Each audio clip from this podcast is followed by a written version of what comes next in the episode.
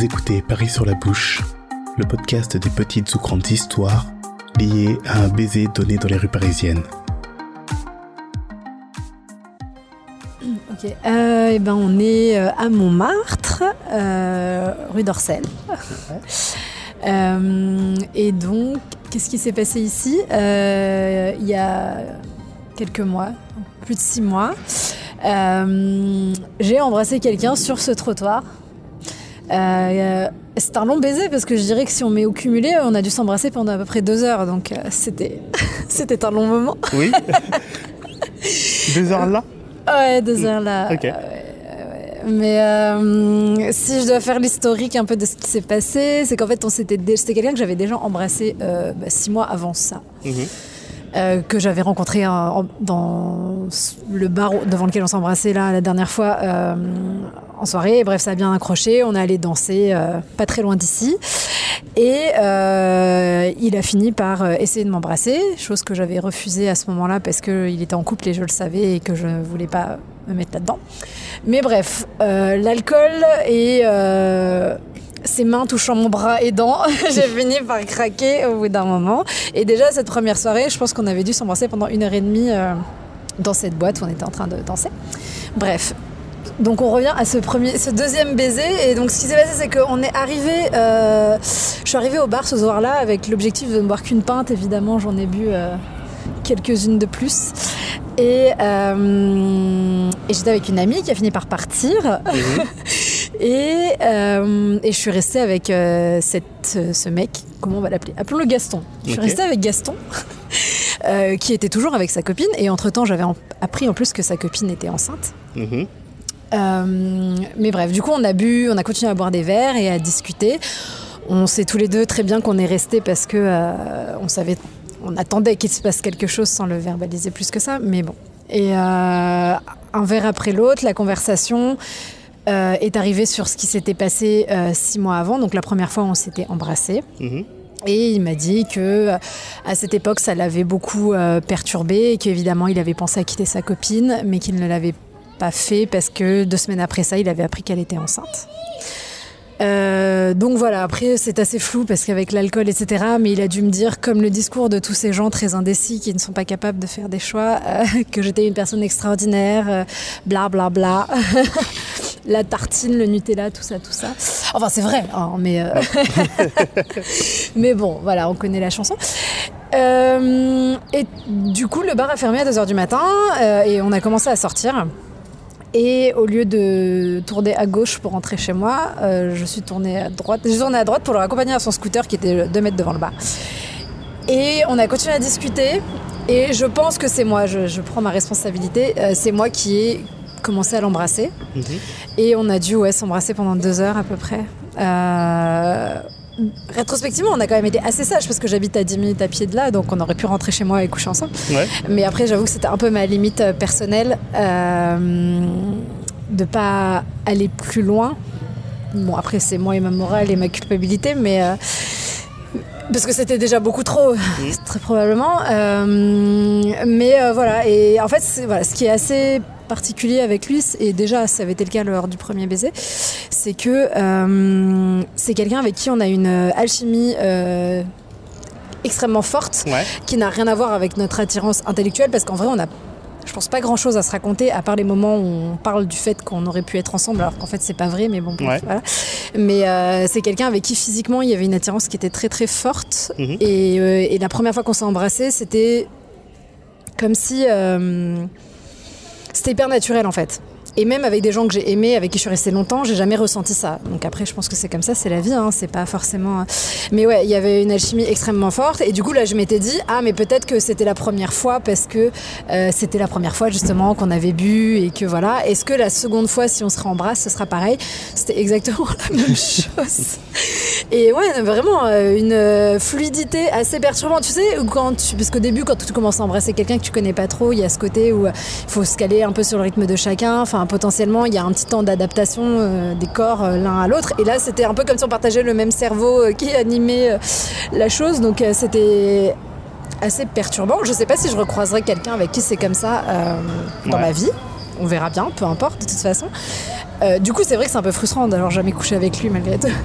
Parce que tu dis que quand tu as ce degré d'alchimie avec quelqu'un à ce stade-là, potentiellement sur la suite, ça peut être euh, plutôt pas mal. Après, Ouais. euh, mais bon, euh, il s'avère que ce soir-là, euh, on a essayé de se détacher l'un de l'autre pendant un long moment, euh, ce qui- ce qu'on n'a pas réussi à faire. Et vraiment, ça a duré deux heures, parce que je me rappelle quand on est parti, il était 4 heures du matin. Ok.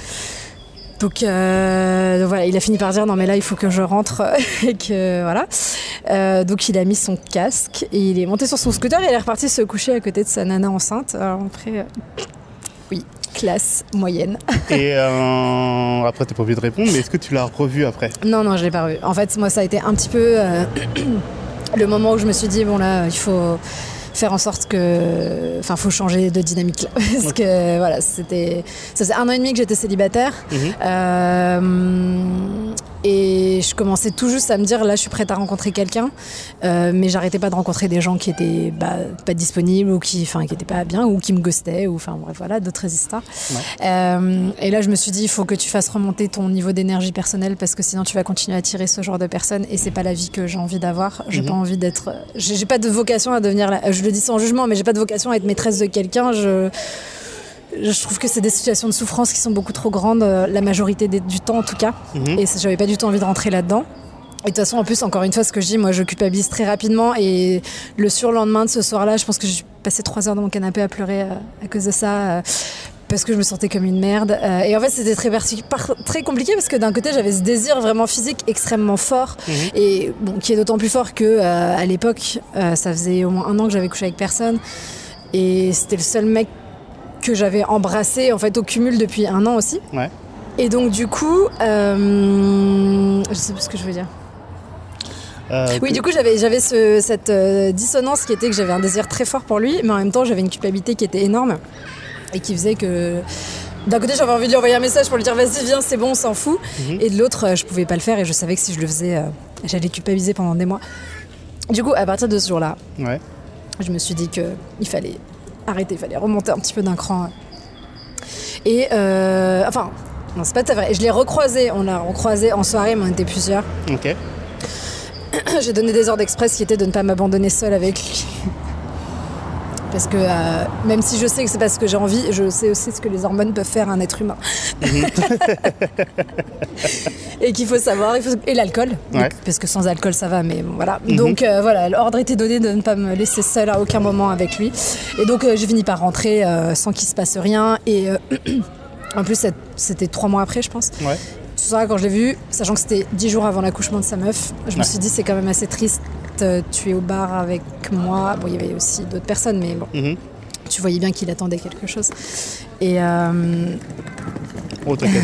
et, euh, et du coup, euh, et du coup, je me suis dit ouais, en fait c'est un peu triste quoi quand même pour lui. Et, et en fait, j'ai pas envie de ça. C'est pas l'énergie que j'ai envie d'avoir dans ma vie. Après, chacun fait ce qu'il veut, hein, mais voilà, moi je trouve que finalement vaut, vaut mieux être seul que d'être dans ce genre de relation pour moi. Ouais. Et après, il m'a recontacté. euh, le, juste avant le nouvel an, il m'a envoyé un message parce que c'est un an d'amitié sur Facebook Ok. pour me souhaiter un bon anniversaire. Je n'ai pas répondu. Il m'a, il y a deux semaines, je pense, il m'a renvoyé un. Il m'a, ou il y a trois semaines, il a commenté un de mes posts sur Facebook aussi. J'ai pas répondu. Ouais. On connaît aussi encore une fois les gens un peu comme ça. On sait Ouais. qu'ils reviennent encore et encore pour que tu ne les oublies pas, tout en étant jamais capable de prendre de décision. Après, objectivement, euh, c'est pas du tout un mec pour moi. Mhm. Enfin, en plus, vu ce qu'il est déjà de base, vu ce qu'il est capable de faire à sa copine.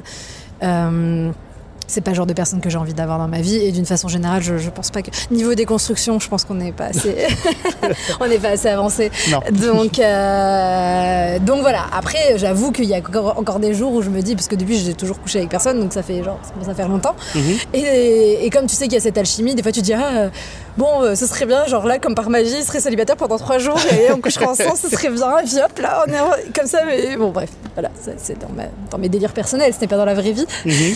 mais euh, mais voilà donc non mais bon je suis pas je sais qu'il va repoper de temps en temps j'ai pas de Et tu penses que tu vas tenir ou est-ce qu'il faut encore te oui non non non bah, non mais tant que je le vois pas physiquement je pense que de- réussir à lui dire non quand je le vois pas ça j'ai pas trop de doutes. Mhm.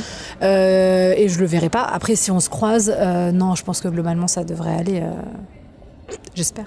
Ouais. ça, de- ça devrait être bon.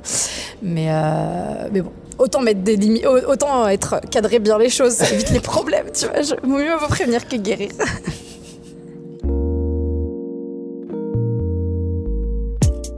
Merci à vous d'avoir écouté cet épisode de Paris sur la bouche.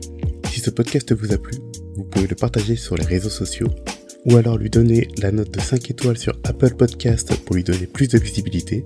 Vous pouvez aussi me contacter sur Facebook, Instagram ou Twitter via les liens disponibles dans la description de cet épisode. Ou enfin, soutenir tous les podcasts produits par Podcast Stories comme J'aime pas ma voix ou C'est une pote pote via le lien Tipeee disponible lui aussi dans la description. En attendant, je vous souhaite d'embrasser qui vous voudrez et où vous voudrez, mais avec consentement. Et on se retrouve très prochainement pour une nouvelle histoire.